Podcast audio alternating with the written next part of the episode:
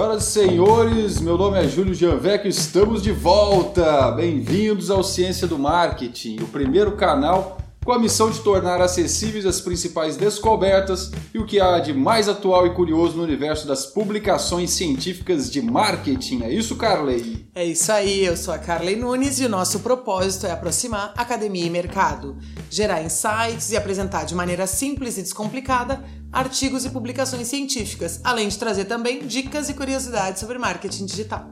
E hoje a gente vai falar sobre um artigo que, na verdade, ele compila, é isso mesmo, ele compila tudo que foi publicado, ou seja, as coisas mais importantes publicadas sobre marketing digital de 2000 a 2015, é isso mesmo? É, ele faz um apanhado, na verdade, de tudo que foi publicado em cinco revistas científicas específicas.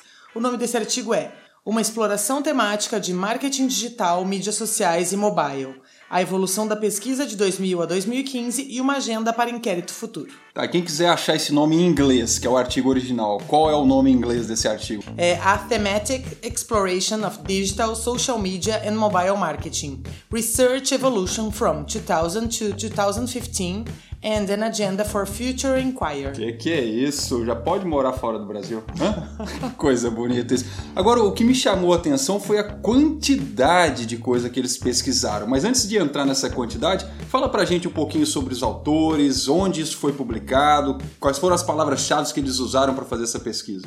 Os autores são Count Lamberton e o Andrew T. Stephen.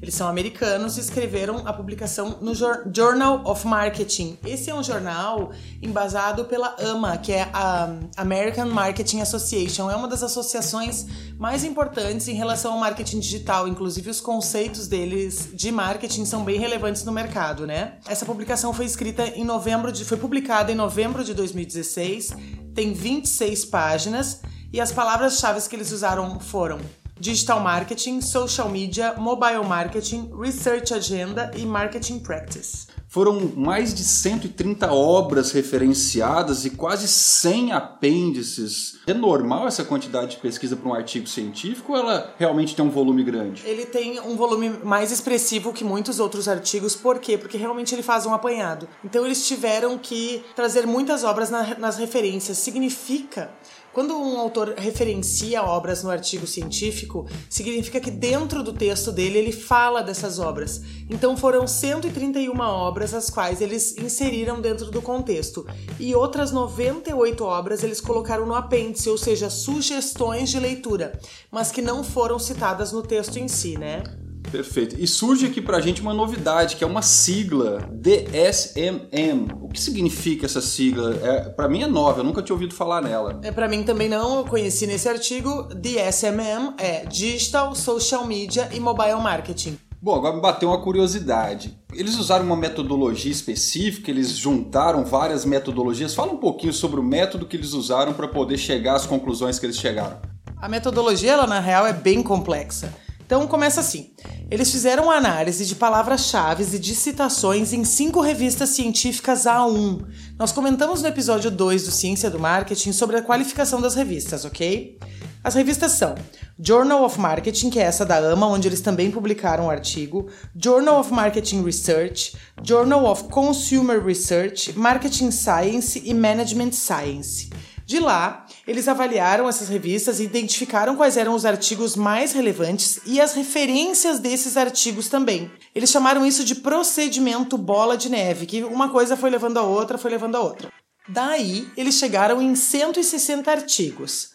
Passaram então para o Social Science Citation Index, que é o quê? É um índice de citações científicas em ciências sociais. A administração, marketing são ciências sociais.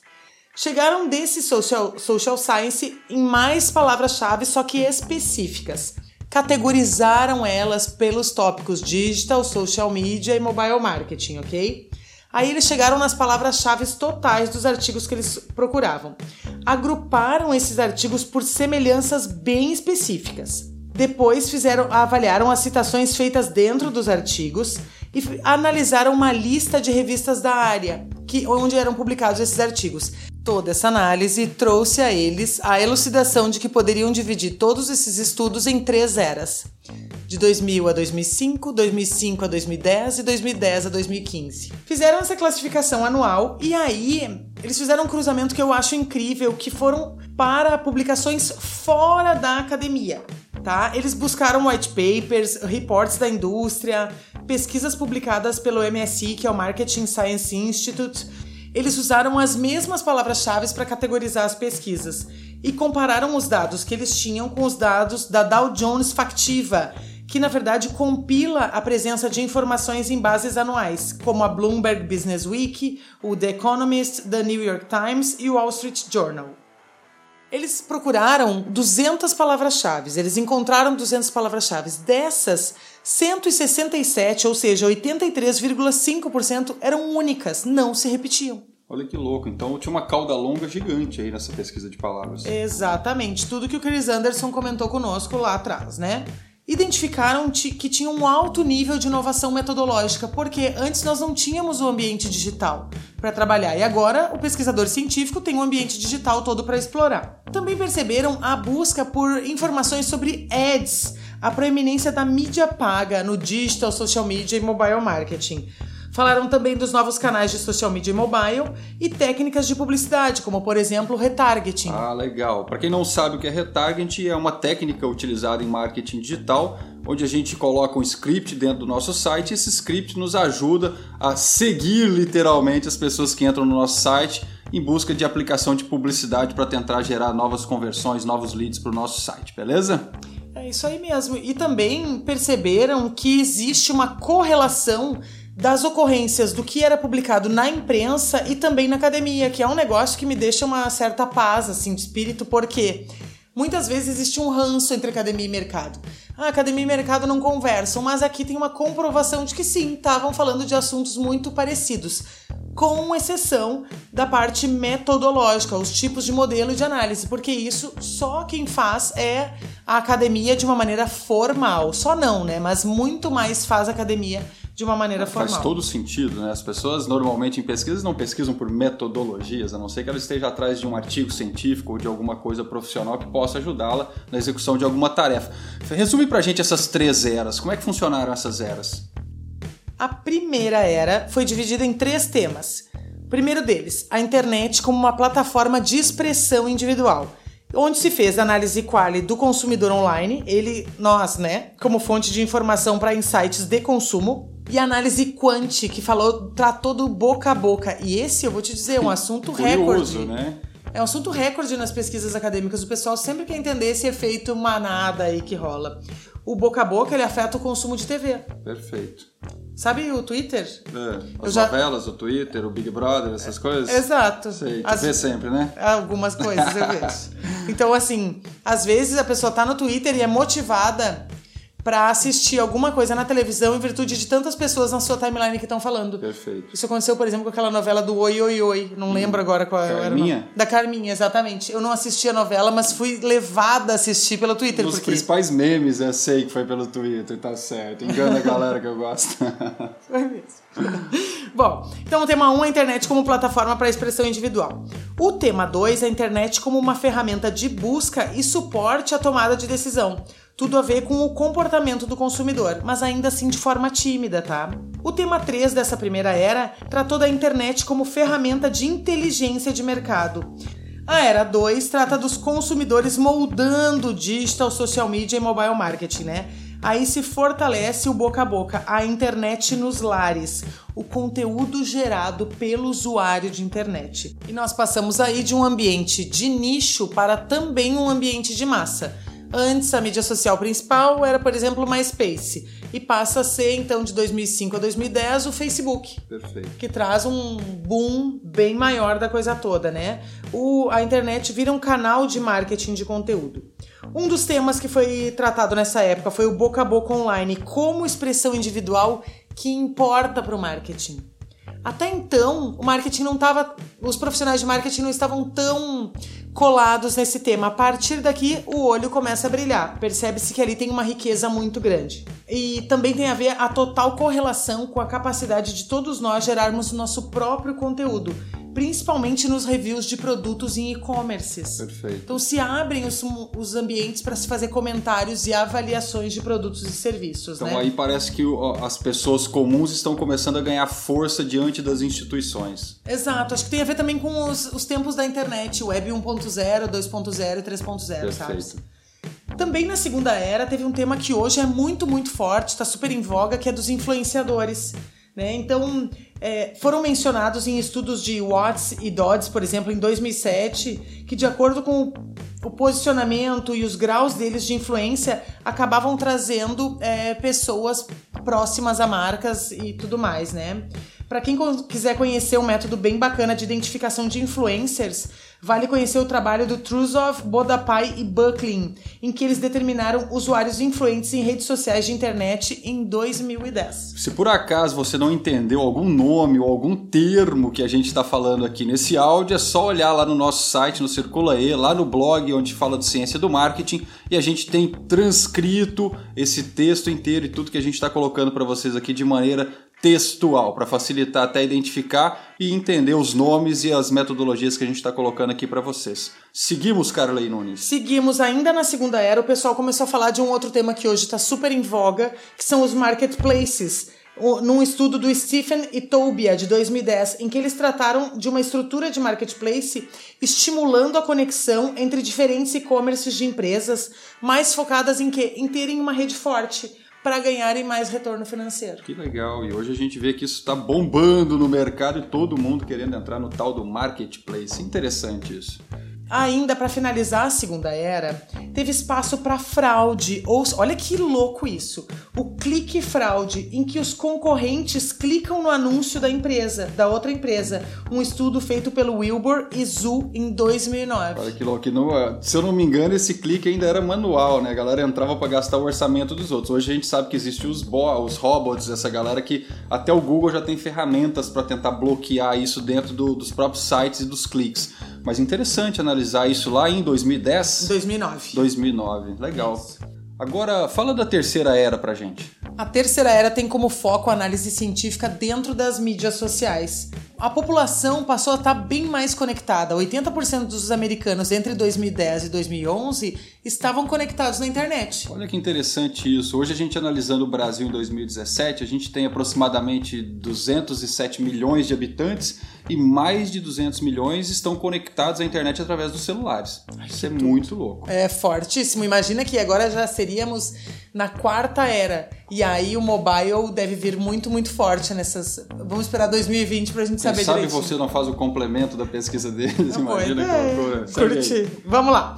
Bom, a partir daí, pensando na parte de mídias sociais, o consumidor pode ser o promotor e consumidor ao mesmo tempo de uma marca nas mídias sociais, né? Estudou-se esse comportamento do consumidor de forma bem específica e dividiu também em alguns temas essa era. O tema 1, a expressão individual como forma de amplificar as ações de marketing.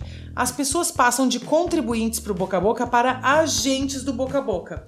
Ou seja, você nas mídias sociais constrói identidade, interage socialmente, busca informação, aprende sobre o mundo e também atinge objetivos. Que legal alguns questionamentos vieram desse tema, né?